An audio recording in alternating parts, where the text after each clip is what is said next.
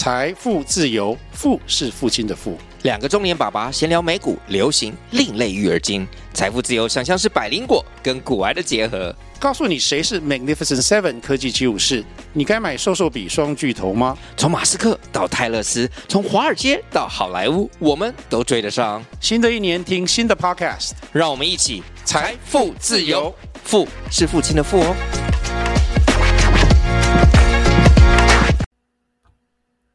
哎，乔旺，你有没有觉得最近的天气越来越热啊？嗯，有点热，但最近台风要来，所以又变凉了。哎，你讲完这个，我不知道怎么接。好了，开玩笑啦。哎，说真的，前几个月我记得好像全球的温度创下几世纪以来的最高温哎。对啊，我去巴黎，听说好像是创下十年来的最热的记录。嗯，哦，对啊，而且听说你都很不开冷气，嗯、你这样还受得了，就对了。我那边没有冷气可以开啊。哦，对啊，欧洲好像没有冷气。对啊，哎，那说到这个话题啊，就是说，现在你有没有看到新闻上，就是好像一大家一直在讨论减碳、减碳这一块的议题越来越重要啊。对，没错，就是永续啊、碳啊、ESG 啊、勾对啊等等的一个议题，对不对？没错，没错。好，那所以呢，今天我们就要来邀请到这个碳排放、碳权相关的一个讲师。来跟我们分享，其实他在上集的时候已经跟我们分享他在有关企业内部训练讲师的一个过程嘛。那这一次呢，我们就要借助他的一些专业来跟我们分享，哎，到底碳权啊、碳排放或者永续到底是什么？那我们在呃这一条路上又可以怎么样去学习，或甚至找到一些机会？那就让我们再次热烈欢迎今天的来宾燕如。Hello，欢迎燕如。嗨，大家好。哇，燕如，我们又见面了。上集可能有些听众有听过了，然后也有些听众可能还没有听过，没关系。燕如这边可不可以再简单的介绍一下你自己？好啊，那呃，各位听众大家好，那我是燕如，那目前是在德国外商的这个呃第三方的集合的这个工作，那大概就是负责这个温室气体盘查工作，还有所谓的产品碳足迹，其实这都是跟所谓现在大家减碳的议题蛮相关的。哎，主要也是因为法规的要求啊，甚至像呃，像我刚刚去完的法国，其实这边它算是欧盟生根区，那欧盟这边有一些规定，那跟台湾作为就是出口国家来看的话，会有很大的影响，这样子。所以目前这部分其实蛮多蛮多人在讨论的，对。嗯，啊，其实很多人在讲碳权、碳足迹，这到底是什么啊？那可不可以先？简单的跟我们讲一下，因为可能很多听众更不晓得这是什么。我们听很多听众想要了解这一块神秘的面纱，对，可以请那我就我们稍微我就先从先从这个所谓什么是温室气体好了。其实这温室气体它就是一直存在在我们的大气当中。哦，那它总共有这个，它其实就是保护这个地球在一个平衡的一个温度状态下，但是呢。哦，那个创城破洞之后呢，然后加上我们人为又有很多的一些开发，譬如说大家要开车，大家现在正在吹着冷气，或是盖着棉被等等的。哦，那这些这些过程其实就是一直在产生所谓的温室气体，导致的就是整个整个地球就是它是呈现一个不平衡的状态。就变成它越来越热，越来越热，所以就会看到，譬如说北极圈里面的这个北极熊，它的那个融冰越来越多啦。对对，对因为它就等于是说，呃，这个海你的温度越来越高，所以导致它的那个融化速度越来越快，这样子。嗯、所以另外一个问题就是海平面慢慢在上升。我事实上也看过一些，就是。呃，过去的调查预测，它预测我们居住的现在的台北市啊，我居住在台北市，然后台北市如果我们再不适时的去控制这个呃所谓的碳排，有可能整个台北市会被淹没。然后我们这样房价终于要跌了，真的要跌了，台北市的房价，对不对？对对对，如果再不好好的认真努力的话。嗯，对。哦，那所以其实大家对于温室气体可能就会比较有概念。那在聊到碳权、碳排放，大概就会再更清楚一些些。哎，那彦如像那碳权，那到底是什么？那为什么碳权这一块议题在最近报章杂志啊、新闻啊，真的是很常被报道？对，为什么就是这个会一直被最近一直忽然提出来？因为我相信这个议题已经算很久。我记得从我们小时候吧，我记得国中还大学就是一直有被想到温室气这一块嘛。但是好像就是在这这一两年好像又从新闻中冒出来。对，那这一块其实之前我在上经济学的时候也有提到什么碳权、碳交易，但那时候好像对还没有这么的流行，或是。落三十年前嘛，那时候学生是三十年前嘛，要没 没那么久吗？聊一下乔王，好了，对，好，叶叶鲁来帮我们大概说明一下。嗯，其实我也是从我念书的时候十几年前开始就已经有、哎、有在做这个温室气体，因为以前念书的是就知道温室气体这个东西，那加上我是环工背景就是出身，所以以前就有在算所谓的这个温室气体的，我们叫排放量，也就是你就想象。我们现在假设一个小时的会议里面可能会产生一吨的这个碳排放，碳排放，但是这个一个小时的这个会议一吨是怎么产生的呢？其实还要考量到，呃，你有多少人的多少人来参加。那我假设就是现在我有一吨的这个碳排放，那我想要去把这个一吨的碳排放去把它做所谓的抵消。对，那要抵消这个动作呢？那有很多的、有很多的、很多的方、很多的科学或很多方法学可以做，但是也有一些市场的，像你们刚刚提到碳权这个东西。那我先说一下，假设如果以假设我现在在家里面我有这个一顿，其实我可以做的事情就是关冷气，这是最快的，或是你不要用电这样子。但是如果这些都没有办法发生的时候，你可能就要去所谓。这个所谓碳的这个交易市场上面去买你适合的这个你可以用的碳权，但是这个东西又分成它是有强制性的跟自愿性的。什么叫强制性？什么叫自愿性呢？强制性就是法规要求的，就是你在你这个国家，在我像在台湾里面说，在这个台湾里面可能它有产生出来额外的这个碳排放，那你就可以呃有有产生所谓的碳权。那这个东西你就可以去把它买回来，来去跟你的碳排放一吨的这个量来做抵消，这样子。那如果不是透过这透过这个所谓的国家内的交易，那另外就透过这个自由自由市场的经济，譬如说，你可以去市面上现在大家比较大家比较知道的就是这个 Golden Standard 或是 VCS 这两个组织里面，你可以买到就是合适的碳权来去做这个抵消。那我们后面就衍生出来所谓碳中和，大陆有兴趣的话，其实也可以就是 Google 一下，就是所谓的零碳信用卡。对，这零碳信用卡它就是用这种方式，就是我制作这一张信用卡，可能包含里面的晶片等等这些过程，我产生出一张信用卡产生多少碳排放量。我举例，譬如说是十克，那这张碳排这张十克的信用卡，呃，我就要再去买。额外的这个碳权回来，来去做抵消，让它变成零的这一张信用卡，我们叫做零碳信用卡，这样子。对，嗯，哎，那耶鲁，你刚刚提到说，呃，现在大概是分成两个呃阵营或派别嘛，就是一个是呃强制性的，啊，一个是算是自愿减碳嘛，对不对？对，对，自愿减量这一块，那台湾好以，以国家来说，因为好像有些国家区分不一样嘛，那台湾是属于哪哪一边？目前，如果以就是我们所谓的企业好，就是以一个企业来看的话，台湾这边它比较看的是它它针对的是所谓强制性，也就是它需要你有实际的作为，产生出减碳的动作，你才能够被它认可为就是是有减碳的这个减碳的这个这一个碳权这样子。那你如果说假设我假设现在我的企业里面是一百吨，那我额外产生的这一个所谓的这个呃，我们叫做就是绿电或是绿色能源的这个东西，那我假设有一百零二一百零二吨，那我是不是就有负二的这个碳权可以拿出来做交易？所以我可以把这个多的这个两吨呢拿去。呃，现在台湾有成立了一个这个台湾碳权的这个呃交易所，但是目前呢，它的这个机制还没有还没有还没有很详细的运行。那现在这个交易所它在做的事情就是，它会办一些教育训练，让大家知道如何购买，就是呃正确，然后又是符合呃国家法规的这一些的呃碳碳权这样子，而不是到就是可能。能到那些国外的那些市场上啊，买一些就是奇奇怪怪，譬如说我有看到就是哦，去东南亚，就是你买一块土地呀、啊，然后跟他们签合约，你就可以拿到碳权。可是这所谓的碳权就是并不是。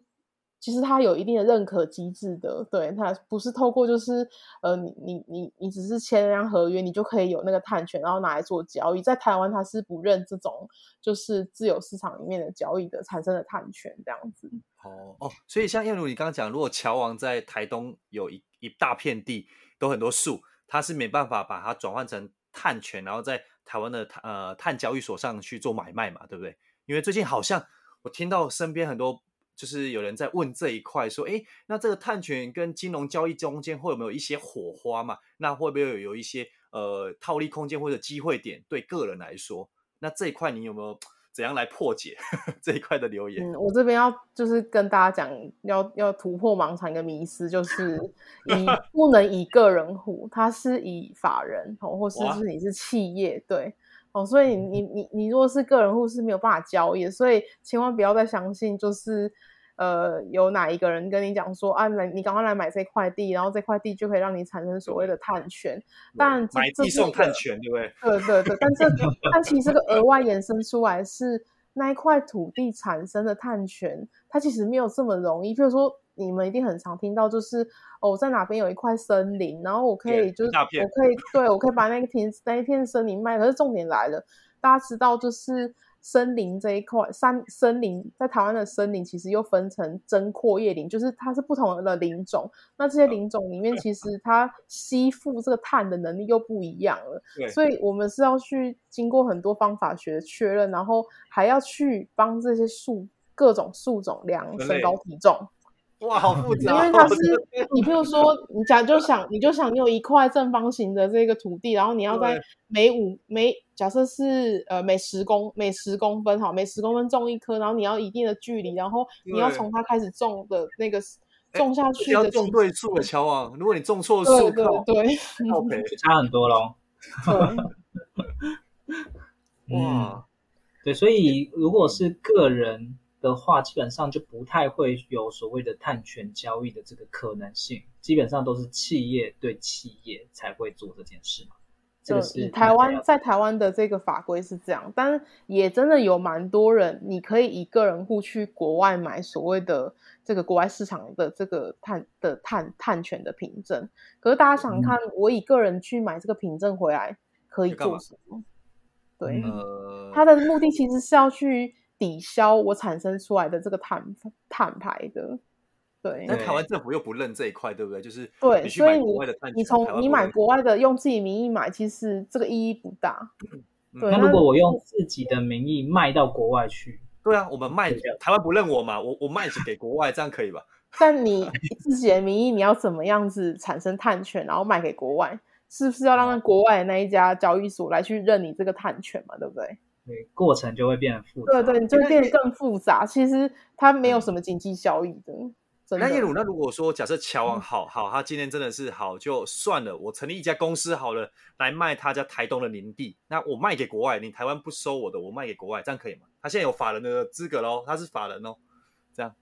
对，那你还是要回到，譬如说我刚刚提的那个 Golden Standard 或是 VCS 这个单位，他要来去确认说你你这个土地它可以产生出多少的碳权。对，所以这个过程便是你要跟那个单位来去确认它内部的这个我们叫做方法学啊。对，他怎么样去确认说你一年可以吸多少的碳，然后可以产生多少碳权，然后他会发那张凭证给你这样子。诶那燕鲁会不会说，呃，乔王还没赚到碳权的钱，他就要付一大笔的那个认证费给这些机构啊？会不会？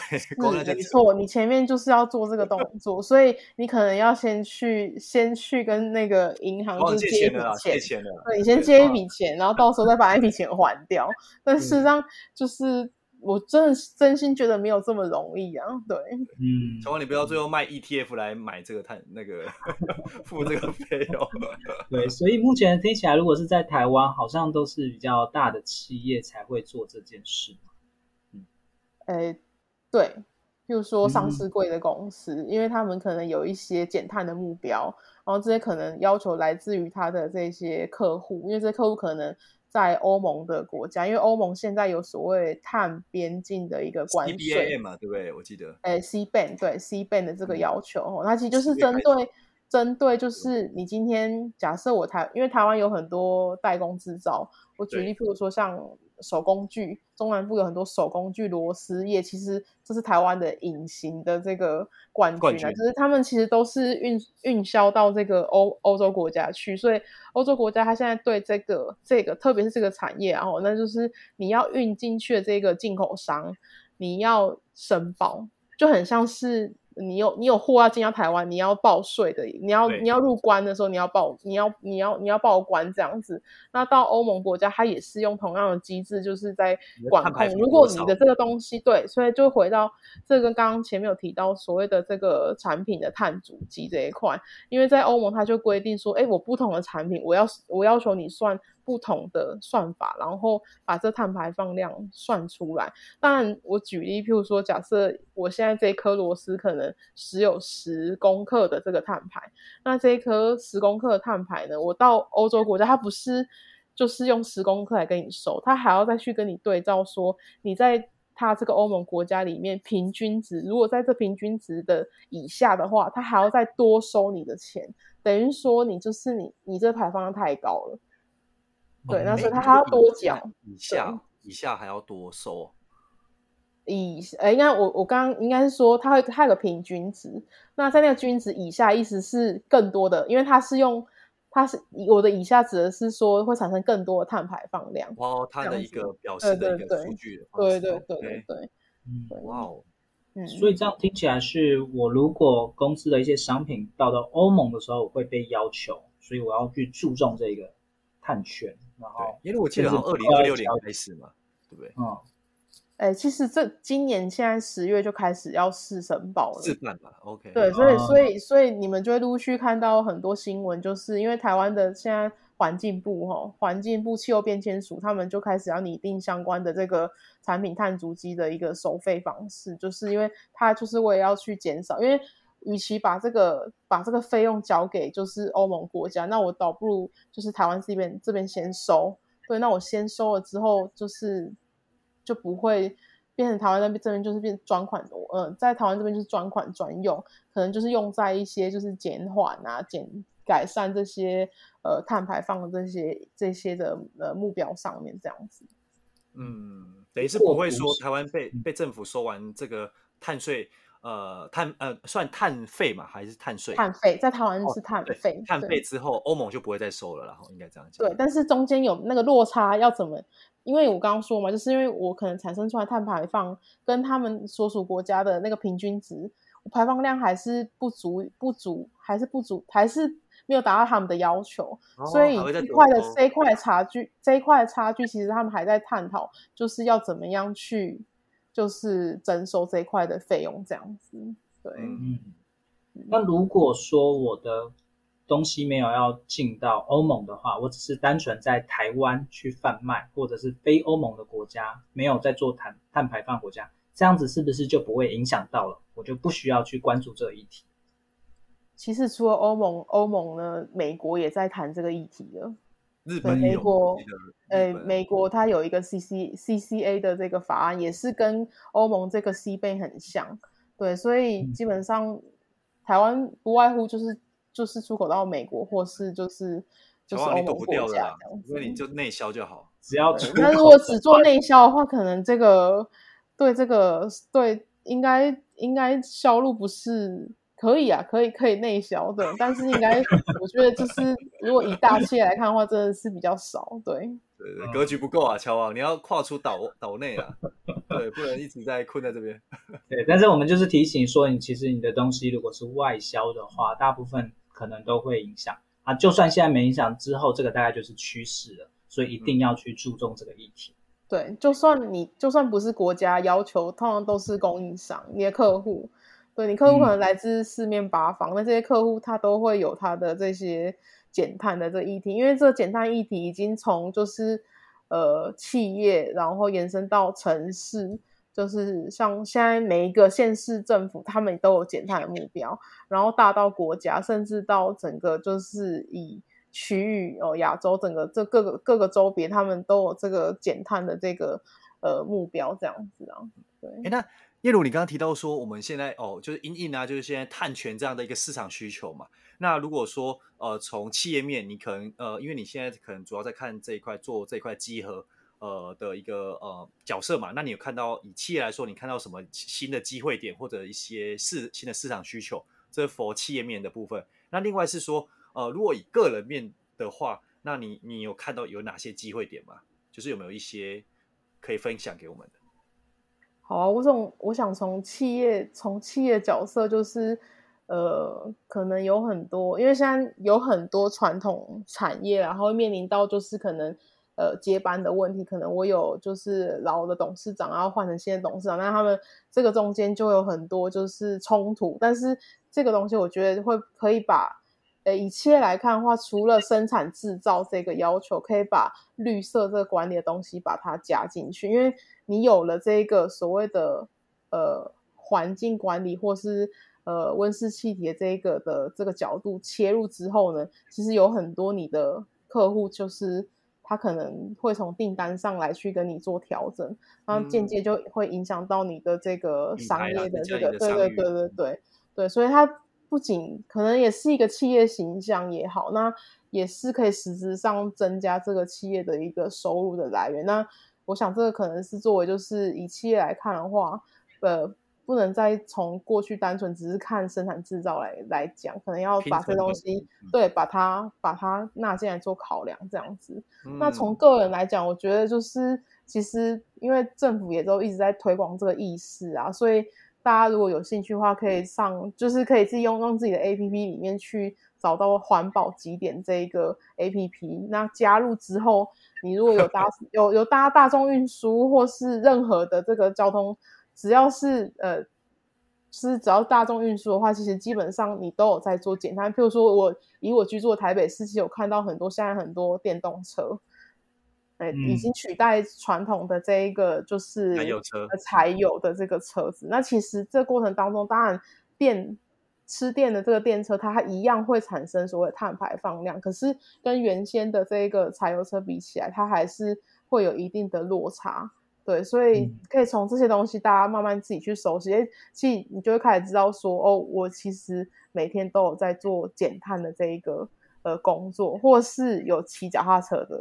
你的手机 APP 点一下，点进去，你可以看得出来，我这一次这一趟距离可以减少多少的碳排放量。哦，它点数是可以兑换之类的嘛，对不对？对，点数可以兑换，就是比如说像全家啊，或者是莱尔富等等这些便利超商里面的这些产品，那这些产品都是有做过有做过产品碳足迹认证的产品，譬如说。叉叉红茶等等之类的，叉叉奶茶，大家很熟悉的那个牌子，这样子，对，